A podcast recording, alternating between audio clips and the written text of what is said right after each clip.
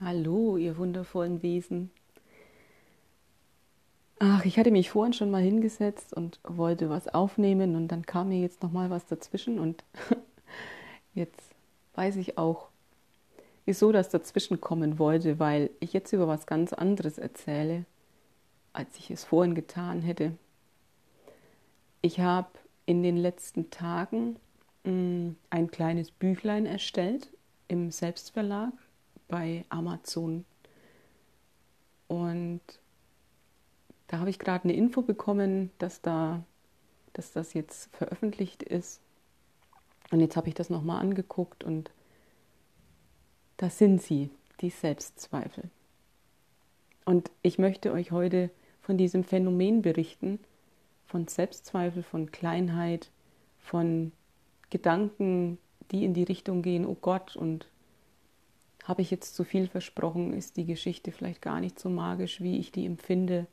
Sind die Leute am Ende vielleicht enttäuscht von mir? Kommt dann irgendeiner daher und sagt mir, ich wäre ein, naja, ein Scharlatan vielleicht nicht, aber ein Betrüger ähm, und so Geschichten. Also diese kleine Geschichte, das ist eine Weihnachtsgeschichte und die ist schon in meinem ersten Buch als ganz normales Kapitel enthalten.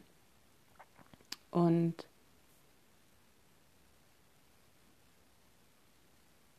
es war schon jetzt seit Jahren die Idee, um die Weihnachtszeit diese Geschichte auszukoppeln und ein eigenes kleines Büchlein draus zu machen, weil die einfach so schön ist. Ich habe die teilweise auch ähm, schon als, als äh, kleines Dokument ausgedruckt und habe die mal verschenkt zu Weihnachten. Ähm, das habe ich schon gemacht, aber halt nicht, dass man die kaufen kann. Und die ganze Zeit war es nicht dran und vor wenigen Tagen hat es mich getroffen wie der Blitz, wirklich. Ich habe da null mit gerechnet. Und ich habe den ganzen Tag gesessen, das war, glaube ich, der Dienstag. Was haben wir denn heute? Donnerstag? Freitag? Nee, Donnerstag. Ach, ich bin ganz durcheinander. Ist auch egal.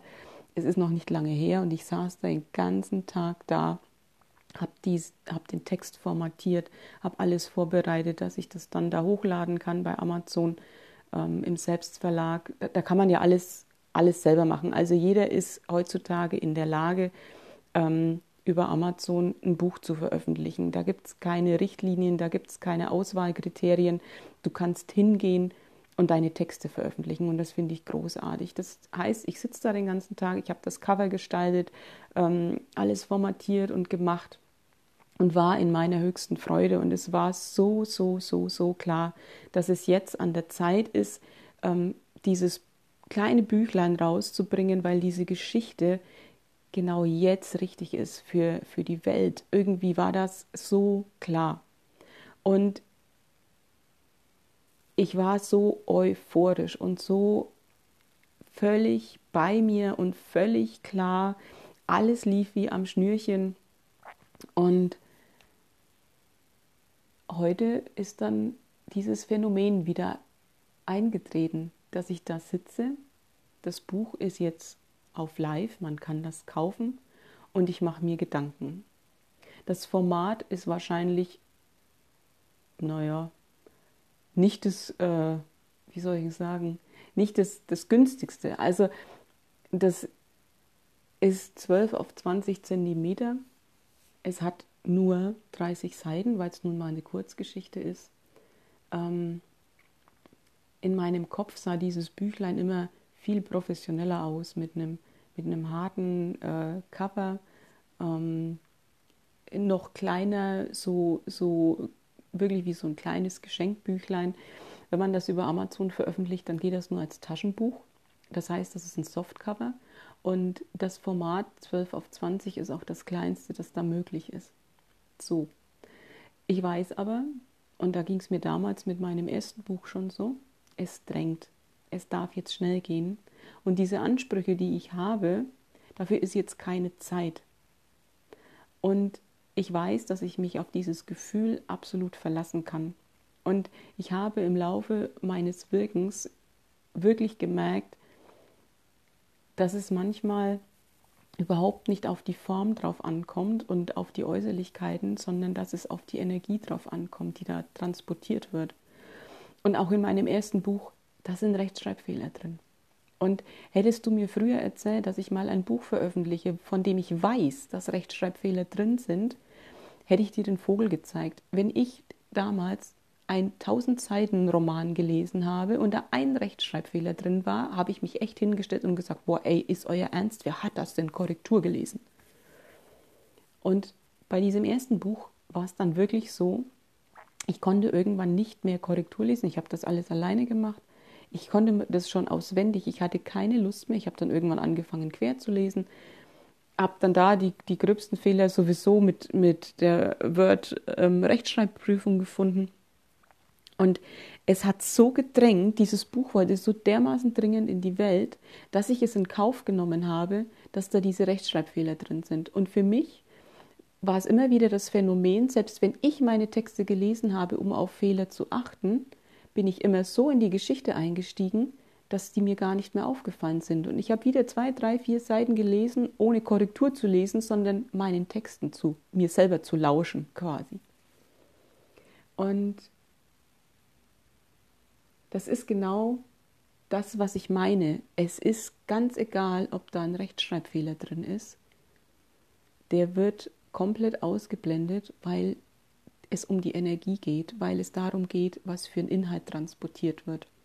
Und da stört noch nicht mal ein Rechtschreibfehler.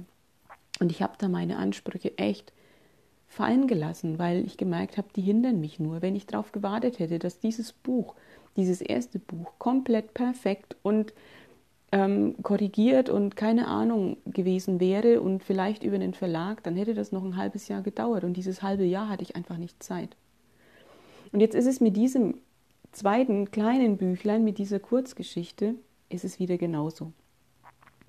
Ja, ich habe da so eine Wunschvorstellung und ich weiß, dafür ist jetzt keine Zeit. Es ist jetzt Anfang November, bis Weihnachten ist es nicht mehr weit. Es soll ein Geschenkbüchlein sein für Weihnachten. Und ich weiß, dass es einfach nur darauf ankommt, dass es diese Geschichte jetzt einzeln ausgekoppelt aus diesem Buch gibt und dass die sich jetzt verbreiten darf. Und da ist mir jetzt das Format herzlich egal. Da ist es mir egal, dass ähm, ja, dass das vielleicht auch der Buchrücken irgendwie doof aussieht, weil 30 Seiten, das ist nicht dick und da drucken die ja auch immer den Autor drauf und den Titel nochmal und ich habe keine Ahnung, wie es aussieht. Ich habe es ja, das wird ja alles digital veröffentlicht und die Probedrucke ähm, habe ich erst angefordert, also das dauert jetzt auch noch so fünf Tage und ich habe keine Ahnung. Und gleichzeitig, also parallel zu dem, ich weiß, dass das jetzt alles so richtig ist, ist da dieses Gefühl von, oh Gott, ey, und das ist doch gar nichts Besonderes. Und was, was hast du denn jetzt da gemacht? Und jetzt willst du da auch noch Geld für. Und die Leute sind bestimmt enttäuscht. Und dann kommt der Shitstorm. Und all solche Geschichten. Und ich sitze da und fühle das alles. Ich gehe zu dem Moment zurück, wo mir die erste Idee kam, dieses Buch auszukoppeln und mich dann am Dienstag hinzusetzen und das alles zu machen. Ich erinnere mich an den Flow, ich erinnere mich an die Selbstverständlichkeit, mit der alles wirklich gut lief und weiß, das ist ganz klar ein Impuls aus meinem Herzen. Da ist null, null, null Verstand dabei. Wirklich, man, man sieht es ja auch am Format, an allem, wie's, wie's, ne, was ich so geschildert habe, was man an Aber ins Feld führen könnte. Das kommt vom Verstand. Und der ist da komplett raus. Und das war eine Herzgeburt und keine Kopfgeburt. Und ja, das sind jetzt diese Zweifel. Und ja, ich fühle mich wieder klein und unbedeutend und frage mich, ist das wirklich so besonders, wie du das jetzt so denkst? Und verspreche ich da vielleicht zu viel? Und ich lasse mich davon aber nicht beeindrucken, dass ich das Ganze jetzt vielleicht abbreche. Ich gehe da drüber. Also nicht drüber in Form von, ich schiebe die Gefühle weg. Nein, ich fühle die Gefühle, ich lasse die da sein, den Zweifel, die Kleinheit, die Wertlosigkeit, was nicht alles jetzt nochmal auf der Matte steht und werde dieses Buch trotzdem veröffentlichen. Und es genau so lassen. Und da meinem Gefühl vertrauen, dass da mich vor zwei Tagen so umgetrieben hat, von jetzt auf gleich, dass ich mich den ganzen Tag hingesetzt habe und nichts anderes getan habe, als dieses Buch zu formatieren. Und ich wollte euch das unbedingt erzählen, weil ich glaube, dass es vielen ganz oft so geht, dass da erst eine Idee ist und ganz viel Klarheit und Euphorie und man geht dafür und irgendwann kommt der Moment, da kommen die Zweifel und dann kommt der Verstand.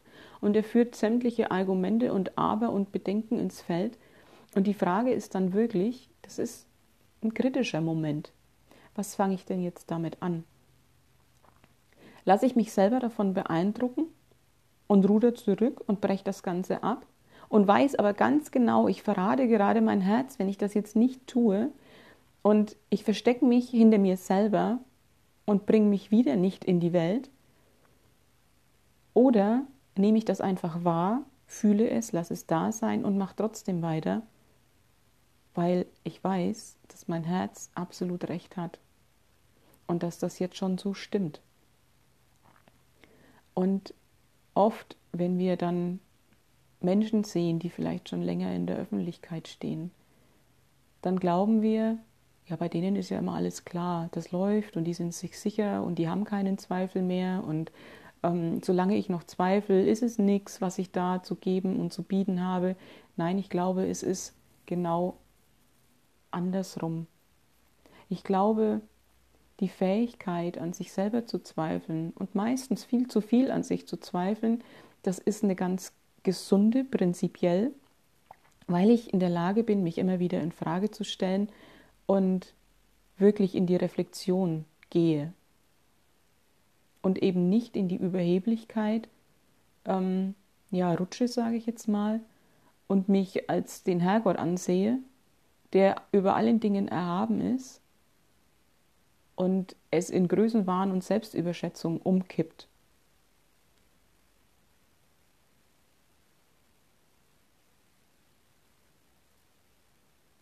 Und dieser Zweifel ist eigentlich sehr dienlich, weil man schon noch mal prüft, ist es das jetzt wirklich? Von wo kommt es denn? Kommt das aus dem Verstand oder kommt das wirklich aus dem Herzen? Und wenn du dann die Antwort weißt, und die weißt du, dass das aus dem Herzen kommt, dann darf das alles da sein. Und dann ist das kein, kein Zeichen von, dass du noch nicht professionell genug bist und wirklich nichts auf dem Kasten hast, sondern das ist was ganz Gesundes, meiner Meinung nach.